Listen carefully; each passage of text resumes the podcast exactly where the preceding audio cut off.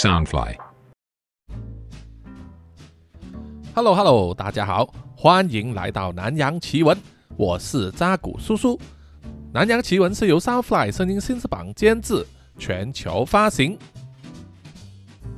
那么经过前几集呢，啊比较紧张、惊悚又血腥的故事啊，这一集呢，啊我们的内容就比较平实一些。啊，等于是、吃了很多煎炒煮炸的美味食物啊，也要换一下口味，吃一点比较啊清爽的蔬菜之类的哈、调整一下。那么这一集呢，主要是和大家分享一下，在南洋各国里呢，现在正在酝酿着一场危机，在这个人类的社会里面，不管是男人或者是女人，甚至是年轻的小孩子，也受到了它的影响。而且它所引发的问题呢，就像是燃烧起来的野火一样啊，蔓延的非常快、非常广。而且最大的问题就是，大多数的国家里面并没有一个很明确的法律来管理、限制这个东西啊，所以才造就了这一场危机。这里呀、叔叔要说的就是电子烟的危机了。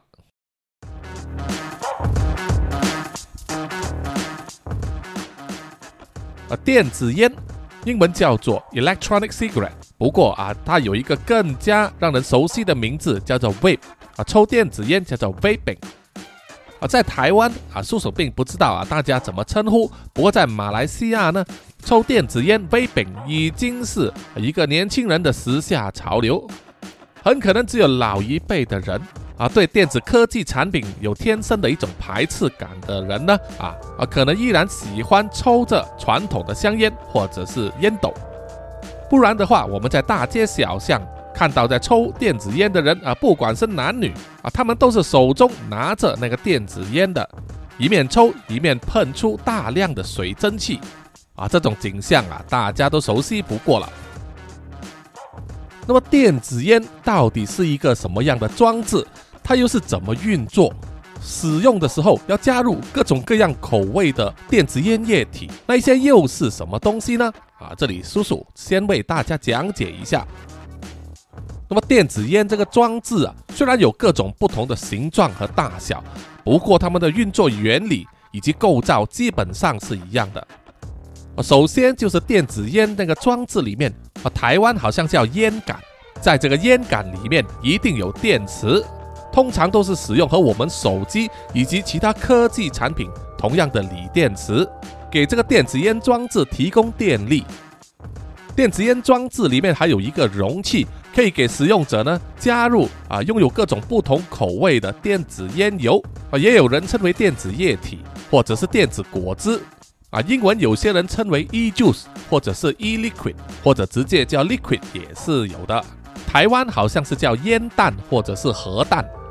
那么这个小小的容器里面装满了这个电子烟液体之后，透过电池供电发热，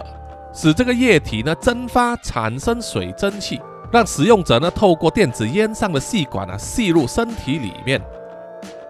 所以简单的来说，电子烟装置呢只是一个容器，真正的关键元素全部都在那些电子烟液体里面。啊，至于这一些电子烟液体拥有什么成分，为什么能替代香烟，让人戒掉常年的烟瘾呢？啊，这个后面叔叔再来和大家解释。那么，全球这个电子烟的产业，最近这几年一直呈爆炸性的成长趋势，整个产业的市值呢，从二零零七年起只有区区的五千万美元。发展到二零一九年的时候，已经暴增到两百亿美金的规模。在东南亚各国之中呢，印尼和马来西亚可以说是电子烟的成长速度最快的国家。而新加坡和柬埔寨呢，这立法完全禁止电子烟的销售、储存和交易。而泰国啊，即使最近他们才刚刚通过了法令，让大麻业合法化，但是电子烟是禁售的啊，违法的人呢啊要被罚款或者是坐牢。那么为什么在不同的国家，他们对电子烟的这个观点以及应对的措施会有那么大的落差呢？这些电子烟到底是什么东西？是不是真的如他们所宣传的那样，能够帮助你戒烟呢？本集让叔叔和大家一起探讨一下这个课题哈。首先，我们来到印尼，这个拥有两亿七千七百万人口的国家，在全世界人口排行榜里面的排行第四哈。而在这一些人口之中，有百分之五十二。是年纪介于十八到三十九岁之间的年轻族群啊，所以啊，这个国家的人口呢相对年轻，在未来呢充满了发展潜力，自然也是充满了商机。那么电子烟这个行业可以说是呈野蛮生长，非常的蓬勃。在二零一七年，印尼的电子烟使用者大概只有一百万。但是到了二零二三年的今天呢，这个数字已经暴增到六百六十万，占全世界电子烟使用者的百分之八。光是以电子烟产业为主题的大型展览呢，每一年至少会举办四到五个啊，而且都在主要的城市之中。啊，比如说规模最大的 v i p Fair，从二零一七年就开始举办啊，除了疫情的那两年，二零二零和二零二一暂停。二零二二年就复办，今年二零二三年呢就会在十一月，而且规模是前所未有的大。展览的摊位超过四百个，出席人数呢估计超过四万人。那么如果看他们过去所办的这个活动的影片的话，还以为是台北电玩展再加上台北成人展一样啊，那么轰动。你所想到的啊，他们在会场里面都有。有各种各样炫目的这个 LED 灯光，还有这个荧幕呢，一直循环的播放电子烟商家品牌的 logo，还有他们的产品广告。有一个舞台呢，不断的有人上台表演节目、唱歌、跳舞，大量的观众在震耳欲聋的音乐前面兴奋的跳舞呐喊，让人还以为是有网红的 DJ 在哪里抖奶搓唱盘呢。啊，其实也不是没有，只不过呢，在印尼就稍微保守一点啊，不能胡乱抖奶。但是穿得比一般人清凉还是有的。其实让这个舞台下的观众陷入疯狂状态的，是因为舞台上在举办这个电子烟吹烟大赛。啊，我们都知道呢，抽这个电子烟的话，你所呼出来这个烟啊，这个水蒸气啊，相比起普通香烟呢，就比较集中和浓厚，所以很容易做出各种各样的造型。所以有时候你会看到一些抽电子烟的人呢，可以呼出大小不同的烟圈，于是吹烟这种技巧就应运而生，再加上一些创意啊，就成为一门专门技术了，而且呢还被冠以艺术家的名字，让印尼出现了一批专门参赛及表演电子烟吹烟技巧的一级玩家，他们称呼为 trickster。啊，这一些吹烟的一级玩家呢，啊，他们年纪大概也是十几到二十出头，据说每天晚上都会练习啊，可能是从七点一直练到凌晨两点，不断的发挥他们的创意啊，吹出不同形状的烟圈拿来表演啊，甚至上载到他们个人的这个社交媒体上来获得大量的流量啊，别说他们整天吹烟没有出头。啊，就像当年玩游戏一样啊，玩游戏是不会出头的。现在这些吹烟的专业玩家呢，他们参加比赛，如果得奖的话，奖金至少是五千万印尼盾，折合大概是十万新台币。这个数字已经是印尼一般劳动阶级呢平均月收入的三倍以上。所以在印尼可能会有一句俗语说：“读书读得好啊，不如吹烟吹得巧。”当然，电子烟产业蓬勃发展，造就了很多商机啊，新的发展机会啊。除了前面提到的这些吹烟高手之外，啊，怎么少得了网红呢？啊，就是我们所谓的 KOL 啊，意见领袖，在印尼也是有不少啊，专门推广电子烟的网红。比如说，一位二十出头的年轻少女，名字叫做 Jessica Rima。她的 IG 账号有七万多位关注者，而 TikTok 账号的追踪人数则有十八万人。啊，别看这位身材娇小的女子呢，她本身就代言至少七个牌子的电子烟产品。啊，每天除了积极分享她的这种开箱影片、体验心得之外，也会分享她尝鲜过的不同口味的电子烟液体，成为印尼电子烟使用的年轻族群的一个指标性人物。那么接受媒体采访的时候呢，杰西卡说，她最初尝试这个电子烟也是出于好玩，而且最重要的就是它拥有各种不同的口味，可以随着心情和喜好配搭。最初他只是随意在自己的社交媒体上，包括 TikTok 呢，呃，分享自己的一些抽电子烟的照片还有影片。由于他外貌甜美，吸引了很多年轻男女关注。因此呢，就被这个电子烟业者相中，把它包装成为网红。Jessica 说呢，她平日最喜欢就是喝这个可乐配柠檬片，感觉口感清新，消暑解渴。在抽电子烟的时候，她也是偏好可乐口味。那么电子烟的业者还和她合作，根据 Jessica 的口味呢，特别定制。并且以他的名字呢啊发售柠檬可乐口味的这个电子烟液体，一推出之后就大卖了哈，让 Jessica 也名利双收。所以他表示说呢，他现在过着啊自己理想中的美好生活。那么听众们，你们可能没有猜想到，其实印尼本身呢是一个抽烟大国，他们的烟民非常非常的多。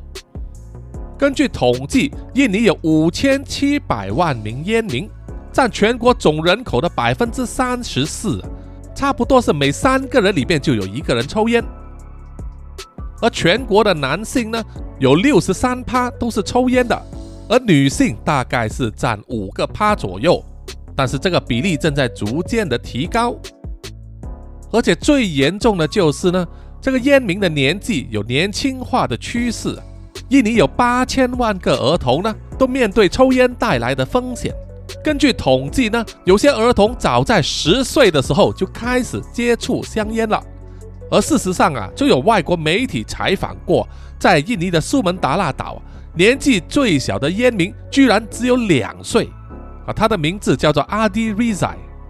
自小呢就跟着他的父亲一起抽，现在的抽烟手法已经非常老练了。总是一副忧郁的模样，而且他的最高纪录，一天可以抽四十根香烟，大概是两包吧，啊，这个数量非常的恐怖哈。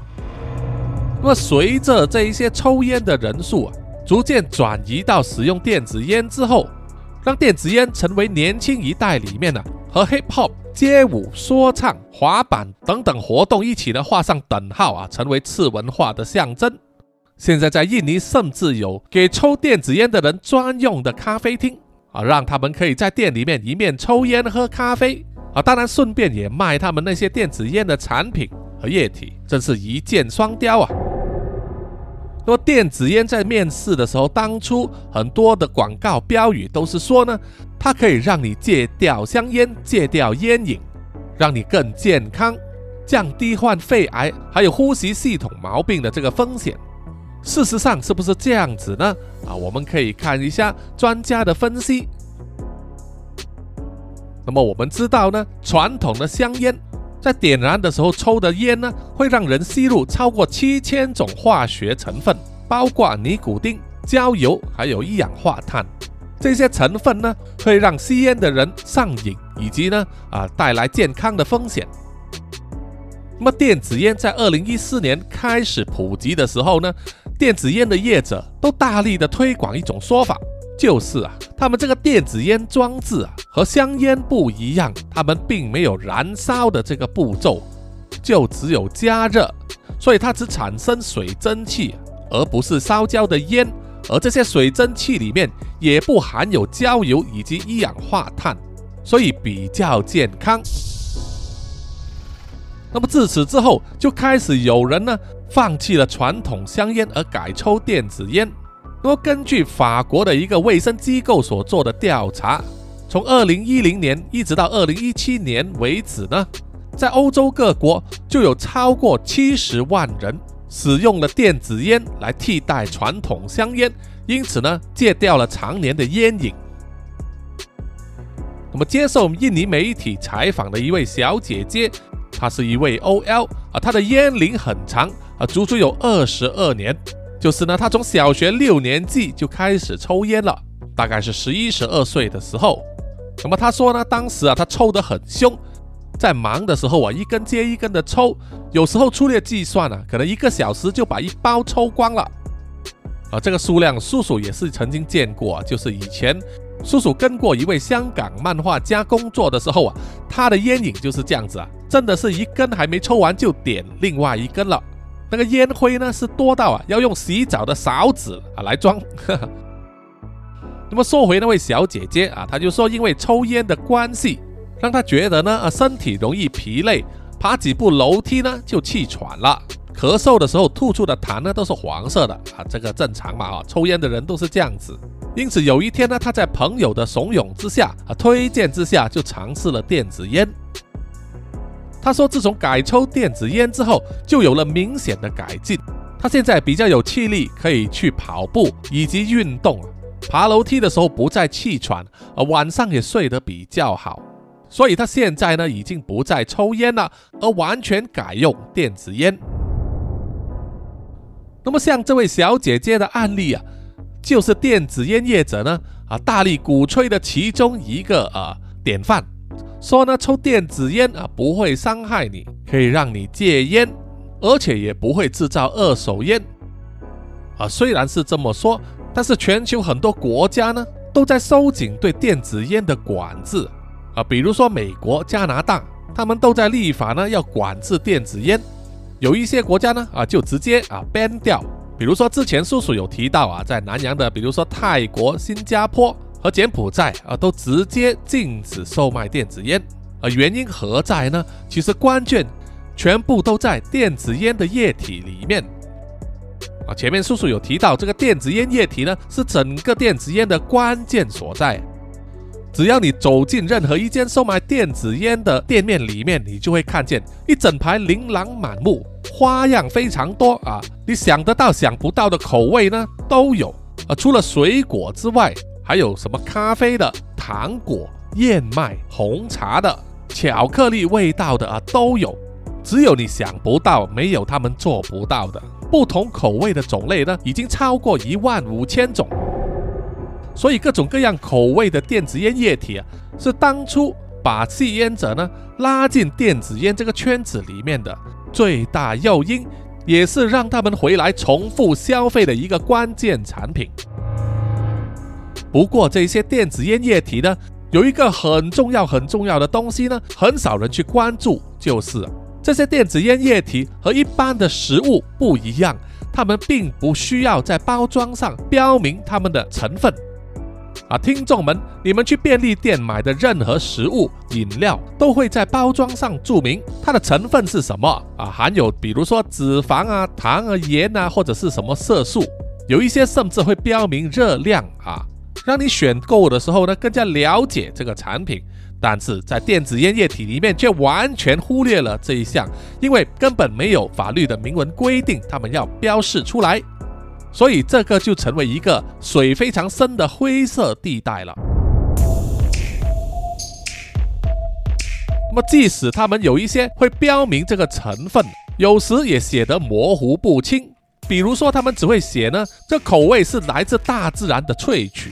啊，就像是中药里面写的大自然草本精华一样，把这个内涵成分呢模糊的带过了。那么在新加坡的国立大学医学部啊，就有随机抽取这个电子烟液体的样本进行化验，就发现了这些随机抽取的样本之中都含有一个，都含有相同的关键成分，就是尼古丁了。啊，我们都已经知道尼古丁。是一种会让人上瘾的成分，一种兴奋剂啊，本来就存在于香烟之中，所以才会让抽烟者呢啊不自觉的抽了一根又一根，上了瘾很难戒掉。现在同样的东西呢，其实也在电子烟的液体里面发现。事实上呢，尼古丁除了让人上瘾之外，还会对人体造成其他的健康风险。比如说会让这个血管的缩小，而造成各种心脏疾病，会影响身体的新陈代谢，而造成糖尿病，降低你身体的免疫力啊，让你更容易患上其他的疾病等等啊。总之问题很多就对了。那么在抽传统香烟的时候呢，尼古丁是在点燃这个烟草的时候，透过燃烧的烟啊发出来的。但是在电子烟里面呢，这个尼古丁的成分是先抽取出来，再加入含有各种口味的化学混合液体里面。这种做法呢，就让这个人体吸入尼古丁的机会更高、更直接。那么听众们可能会问。为什么要在这个电子烟液体里面加入尼古丁这个成分呢？啊，既然是人工加上的，应该是也可以把它去除吧？啊，没有错，的确是可以不加的。那么电子烟业者为什么这样子做？目的其实很简单，其实就是为了把原本抽那些传统香烟的人呢，啊，吸引过来，当那些抽传统香烟的人。而第一次尝试电子烟的时候，如果他们抽的这个电子烟液体并不含有尼古丁的话，他们就会感到无感，不会继续抽。所以你必须加入尼古丁这个诱因啊，先把他们从那个阵营拉过来，然后再慢慢的去给他调理。那么根据媒体呢去采访啊，东南亚其中一家最大的电子烟液体生产公司啊，就在马来西亚。他们的负责人也是这样子表示说，他们公司生产的电子烟产品啊，广告标语就是，让你在七天之内可以戒掉烟瘾，否则全额退还啊，就是不成功的话，把所有钱退还给你。他也表示说呢，如果你要让这些传统烟民呃跨界过来抽电子烟，你这个液体里面必须含有某个程度的剂量的尼古丁。哦，那么在传统香烟里面呢，每一根香烟呢，平均含有二点四毫克的尼古丁，所以如果你抽完一包的话啊，就会抽进四十八毫克的尼古丁了。那么业者在售卖这个电子烟液体的时候呢，他们的包装都是一小瓶一小瓶的，最常见的包装是每一个小瓶呢，大概是两毫升，这个两毫升的液体的。尼古丁含量大概就等于一包香烟啊。不过在电子烟的这个液体里面，其实它们是可以调整内含尼古丁的分量。在这个液体的包装盒上啊，一般上都有标明每一瓶里面的尼古丁含量有多少。一般上是从零开始，有三毫克、六毫克、九毫克、十二毫克等。所以按照常理来说，如果一个有烟瘾的人真的想要透过抽电子烟来戒烟的话，那么他在选购这个电子烟液体的时候呢，应该就要从这个尼古丁的含量啊来着手啊。啊，比如说他以前呢是抽一包香烟啊，那么他一天摄取尼古丁的含量就是四十八毫克，那么现在他改抽电子烟。那么就可以改抽这个啊，一天两瓶含有十二毫克尼古丁的液体，总数加起来大概就是二十四毫克，含量比较少，但是就聊胜于无，可以顶着瘾头，然后慢慢的递减哦，改抽九毫克、六毫克，最后呢啊，当然是最理想就是变成零了。当然这个是最理想的状况，事实上呢。含有零尼古丁成分的这个电子烟液体啊，其实并不常见，在很多销售电子烟液体的店面呢，也很难找到。最主要的原因，当然还是因为这个需求比较少。根据美国所做过的市场调查，这个含有零尼古丁成分的电子烟液体啊，在整个市场的占有率根本不到百分之一。而在马来西亚那一家电子烟液体生产商。根本就没有生产出售零尼古丁成分的液体，原因也是因为市场没有这个需求，啊，完全不含尼古丁的话，客人是不会买单的。而之前提到啊，那位媒体采访的印尼小姐姐啊，抽烟抽了二十多年，她改抽电子烟之后，虽然这个尼古丁含量可以调整，但是啊。她也坦诚说呢，她的摄取量不减反增。她说她最初啊刚刚转过来的时候呢，买的都是印尼本土制造的液体啊，尼古丁的含量是三十毫克。但是用了一阵子之后呢，这个牌子啊就缺货了，根本买不到。因此呢，他改抽进口货，而这个进口货的尼古丁含量呢，这是四十八毫克，他就一直用到现在了啊。他说这个口味真的差很多。就是抽过了之后啊，再也回不去了，根本降不下来。那么其实呢，电子烟液体除了含有尼古丁之外，啊，在这个化验结果出来，它还有另外两种成分。第一种叫做香草醛 （vanillin），而另外一种呢，这是乙醛啊 （acetaldehyde）。香草醛是一种人工香料。很常被应用在食品、医药啊，或者是饲料里面。那么乙醛就不一样啊，乙醛是一种有机化合物，它可以存在于这个咖啡、面包以及成熟的水果里面。乙醛被认为呢是啊造成宿醉的原因之一，而也会强化这个尼古丁的效果。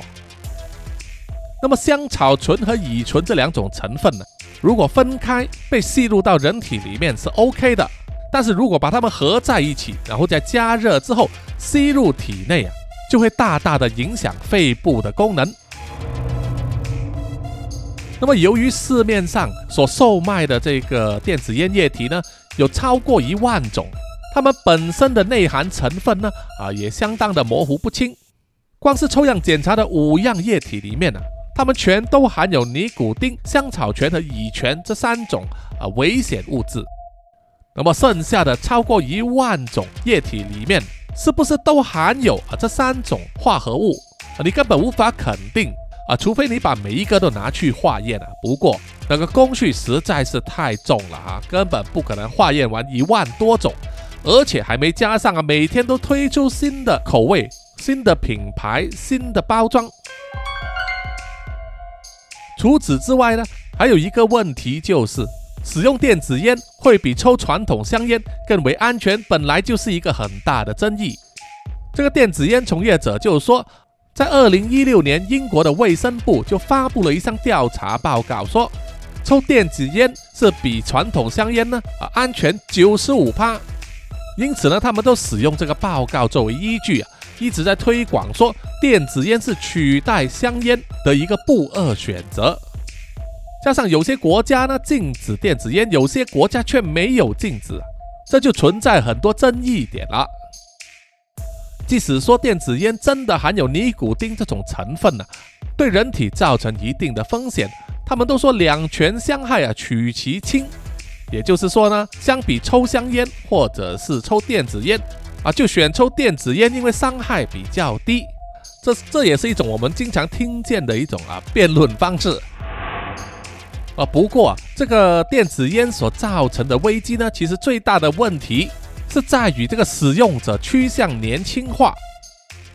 根据印尼在二零一八年的这个调查呢，显示三十岁以上抽电子烟的人总数加起来还没有占他们烟民的十趴。但是在三十岁以下，那些二十几岁的年轻人抽电子烟的几率就非常高啊！这个年龄呢，甚至低到十岁到十四岁啊，也占超过百分之十。这一点也是事实啊。叔叔在马来西亚也是可以看见，有蛮多的中学生呢啊，在放学之后啊，就大辣辣的拿出电子烟来抽了。而不像是以前叔叔的那个年代啊，即使有抽烟的人呢，他们都会偷偷摸摸的躲起来抽，甚至会换下这个校服。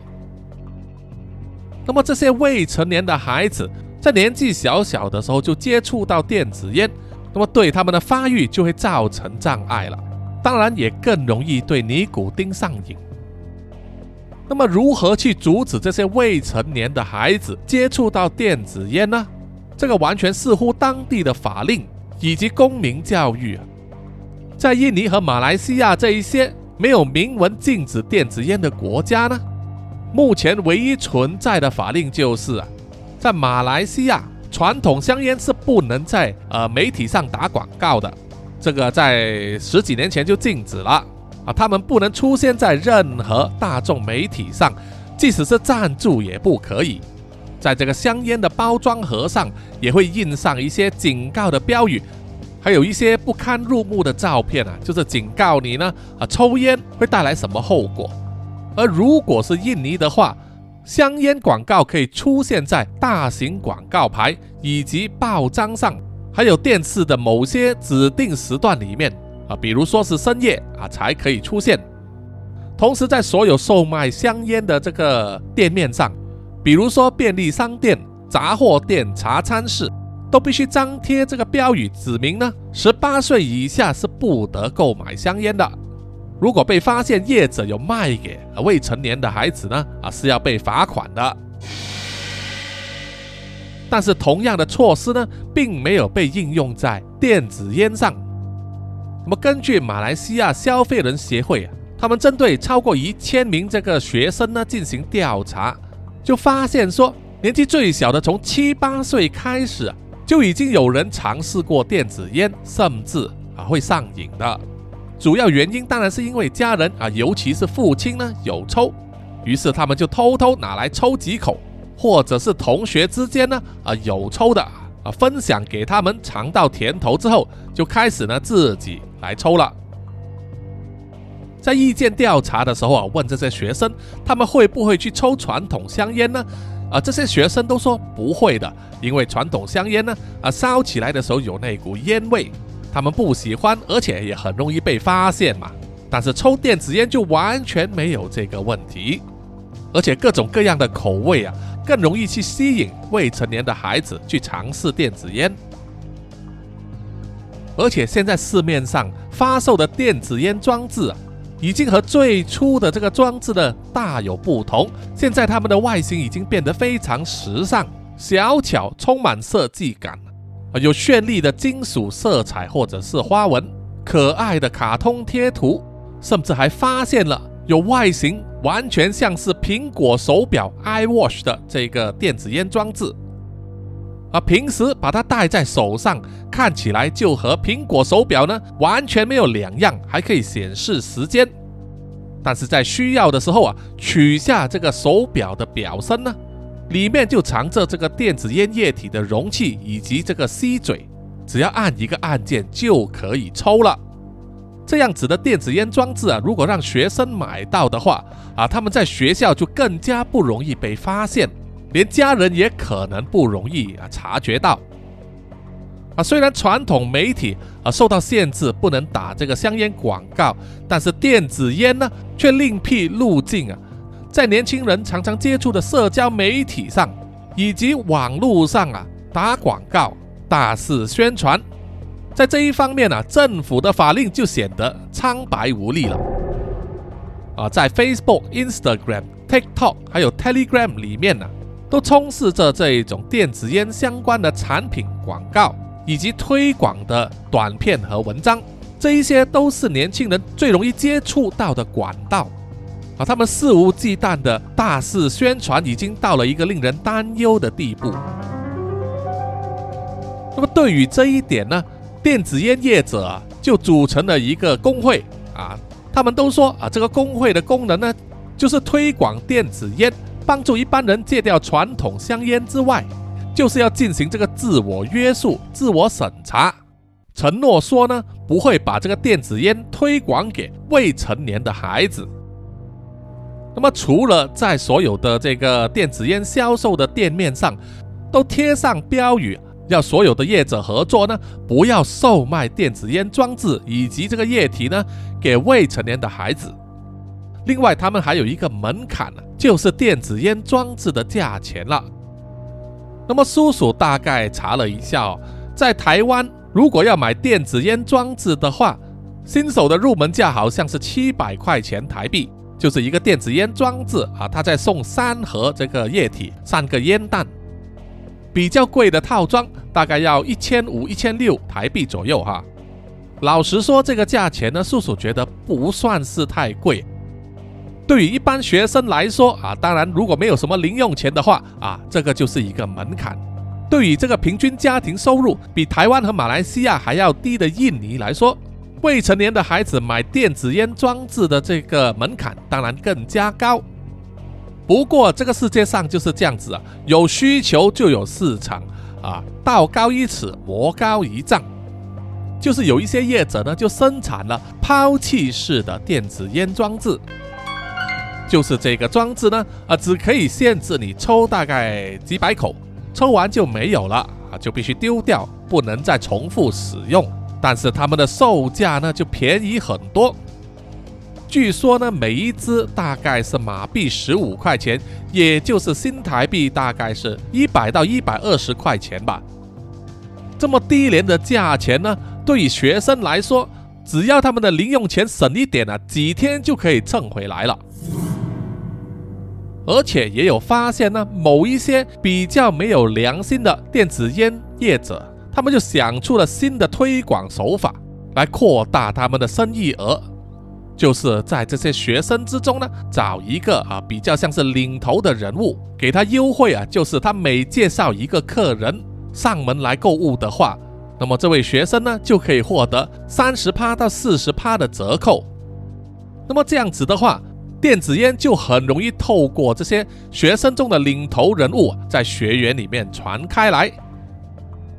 这种做法呢，其实是呃违反了这个电子烟工会啊所立下的自我审查的规则。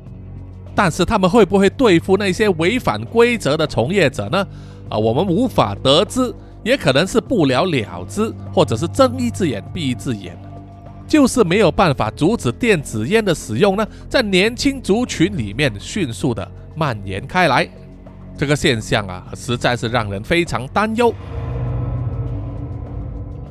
从这里也衍生出一个新的问题，就是毒品的问题了。从二零二零年到二零二三年期间，印尼雅加达的都会警察就多次啊逮到有不法之徒在秘密的地方制造这个电子烟液体，而制造电子烟液体其实并不犯法，但是。这些人呢，却在这个电子烟液体里面加入了各种软性毒品的成分，包括安非他命，还有冰毒等等。这种以小型工作坊来运作的方式呢，每一个工作坊大概只有一到两个人，用一些非常简单的仪器，以手工方式啊制作这个电子烟液体，并且给它加入磨成粉末的安非他命或者是冰毒，然后装进事先准备好的这个烟弹。或者是液体罐里面，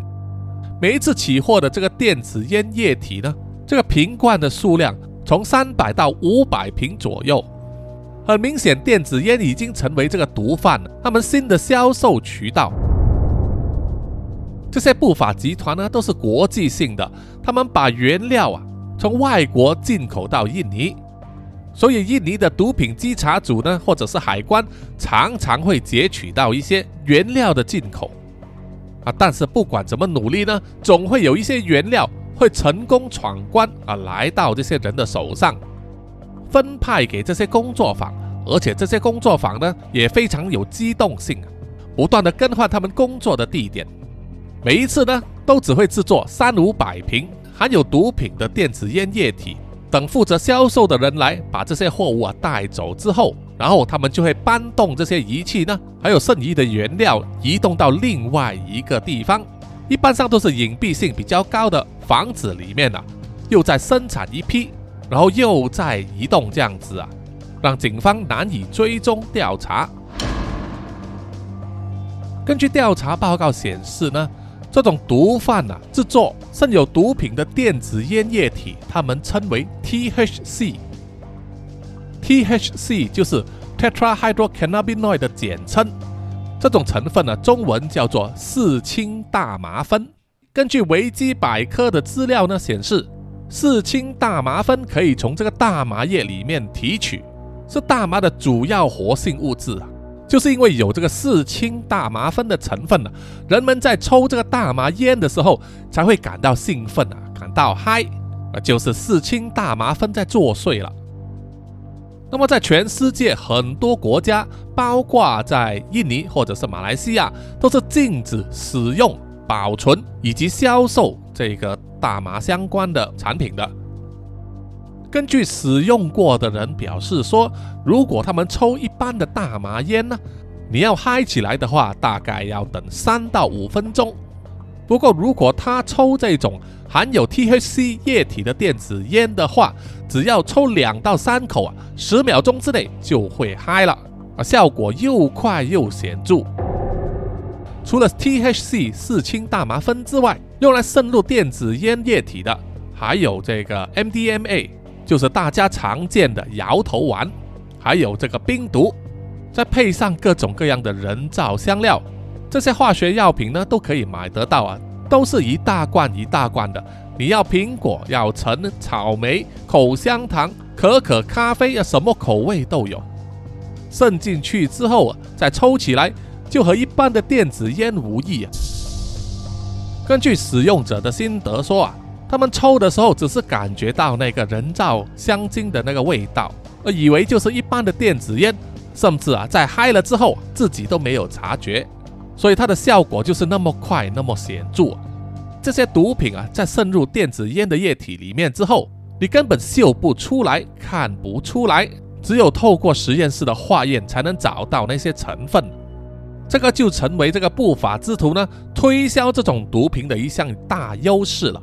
让那些吸毒者或者是瘾君子呢趋之若鹜。但是对执法当局来说啊，就相当的头痛了。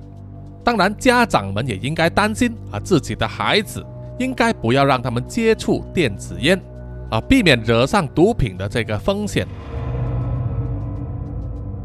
啊，尽管如此，以目前这个趋势来看呢，整个电子烟的产业估计到了二零三零年会成长到一千八百二十亿美元的这个生产总值，这会让各个国家以及执法当局呢。更加不容易的去约束和管制电子烟，啊，对那些国家未来的这个医疗系统啊，也会造成一个沉重的负担。那么，由于年轻人呢是国家未来的成长动力啊，这其实就等于动摇了一个国家的根本。所以，叔叔也希望听众们呢能够重视电子烟的这个问题，不要让小孩子呢接触到它。如果有抽的，希望能够戒掉。毕竟啊，性命只有一条，